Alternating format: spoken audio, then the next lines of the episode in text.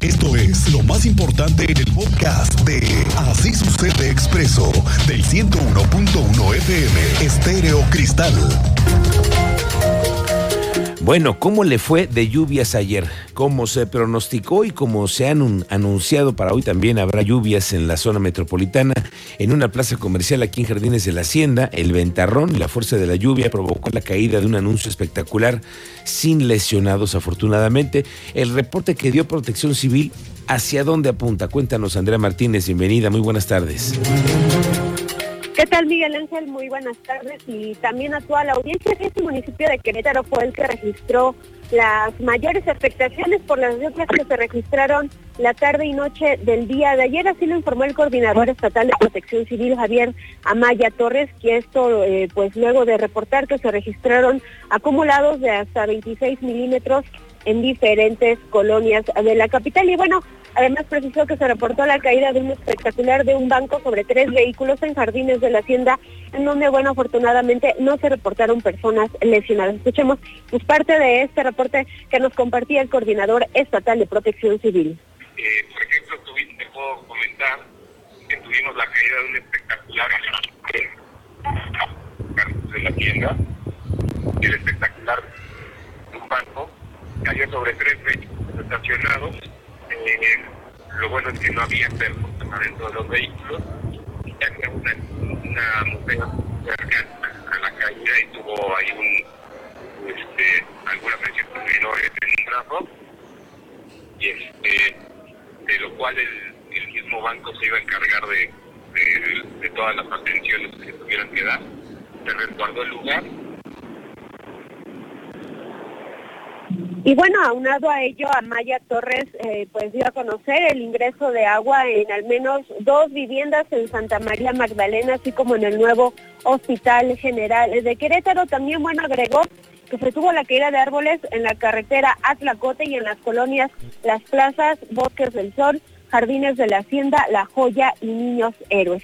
También, bueno, afirmó el coordinador estatal de protección civil que los drenes funcionaron perfectamente no representaron riesgo para la ciudadanía.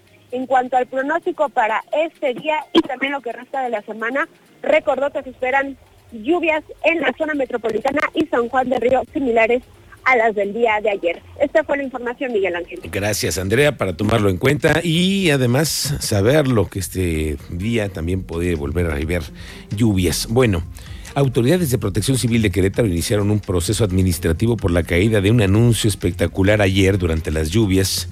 Le digo allí en Jardines de la Hacienda, en la zona de bancos. El director de la coordinación, Francisco Ramírez, explica que se revisará si fueron los fuertes vientos o la falta de mantenimiento o situaciones que hayan derivado de este incidente del viento o que si hubo alguna cuestión en el proceso de mantenimiento de la infraestructura. El dato en este momento preciso de cuántos se encuentran no lo tengo aquí a la mano, sin embargo, con mucho gusto lo corroboro, lo comparto con eh, Imagen Urbana, que son los que emiten este tipo de licencias para estos espectaculares de tipo adosados, y con mucho gusto podemos compartir. El municipio de Querétaro, a través de la Secretaría de Desarrollo Humano y Social, reportó el ingreso de agua a 11 viviendas, principalmente en Santa María Magdalena, derivado de las fuertes lluvias de ayer por la tarde.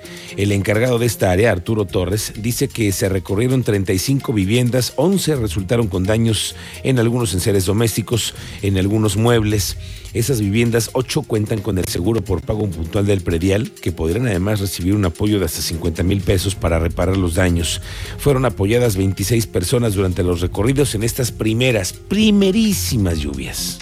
terminar al final de, de la temporada de lluvias lo que son las afectaciones por vivienda y obviamente en seres inmuebles. Estaremos esperando este, que ojalá no, no, sea, no sea mayores las lluvias, pero bueno, seguramente pues, va a haber algunas otras afectaciones que estaremos atendiendo. Entonces, por el momento, es lo que hemos atendido en esta temporada de lluvias, en donde, bueno, 35 visitados, 11 casas, 8 cuentan con predial y 3 sin predial, y estaremos, por supuesto, trabajando muy de la mano en... El vocal de la CEA Luis Alberto Vega, confirmó que será a finales de este año cuando tengan ya concluido el proyecto ejecutivo para las obras de la construcción del acueducto 3 el acueducto 3 el que va a garantizarnos la, el agua por lo pronto en los próximos 30 años. Dice que ya comenzaron a realizarse las pruebas de calidad de agua que se necesitan para la presa Simapán, que es en donde se va a construir el acueducto en principios del 2023. Así, la licitación podría empezar todos los proyectos el año que entra. avanzando, ya, ya se están haciendo este, eh, pruebas de calidad de agua, etcétera, etcétera, batimetrías y demás. Este, va avanzando, estamos esperando que para finales de año esté listo el proyecto ejecutivo y poder el siguiente año empezar ya temas de obra y demás.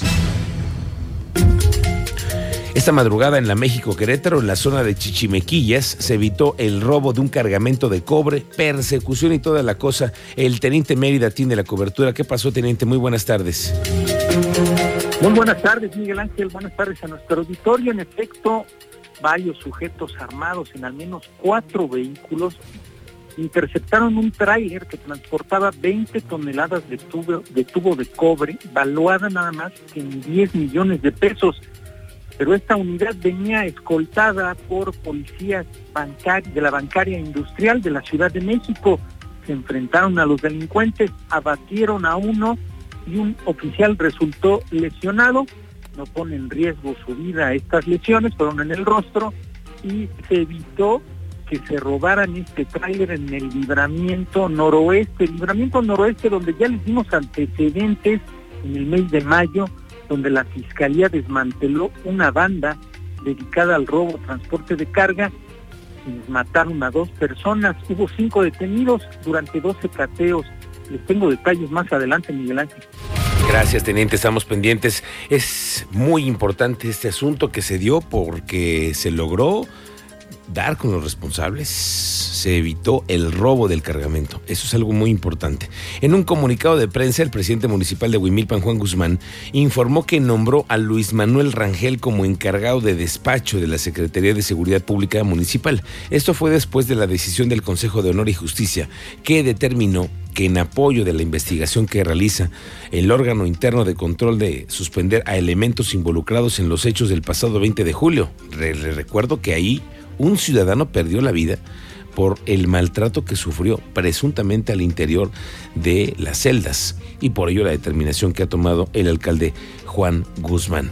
En otras cosas, el director de turismo de Ezequiel Montes, Martín Zambrano, reveló que para este periodo vacacional de verano se espera una afluencia de 30 mil visitantes y la generación de una derrama económica de 23 millones de pesos que van al pueblo mágico de Bernal híjole, se me antojó nada más de pensar en Bernal, unas gorditas. Uh.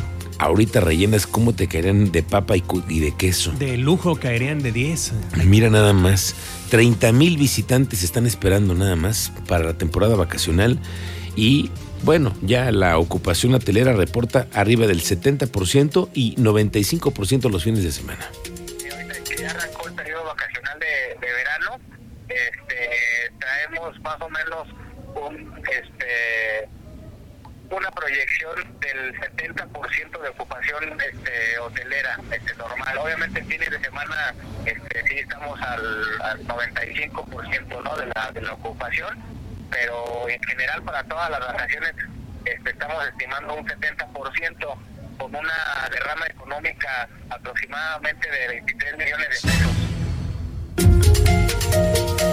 Oiga, esta semana le hemos dado cobertura sobre un asunto que se registró el sábado por la noche cuando en una graduación de secundaria privada, pues resulta que a los papás al salir de la fiesta le salieron con el chiste de que ese boletito que corresponde a su ballet parking, resulta que ese boletito, señor, señora, no corresponde al de la compañía.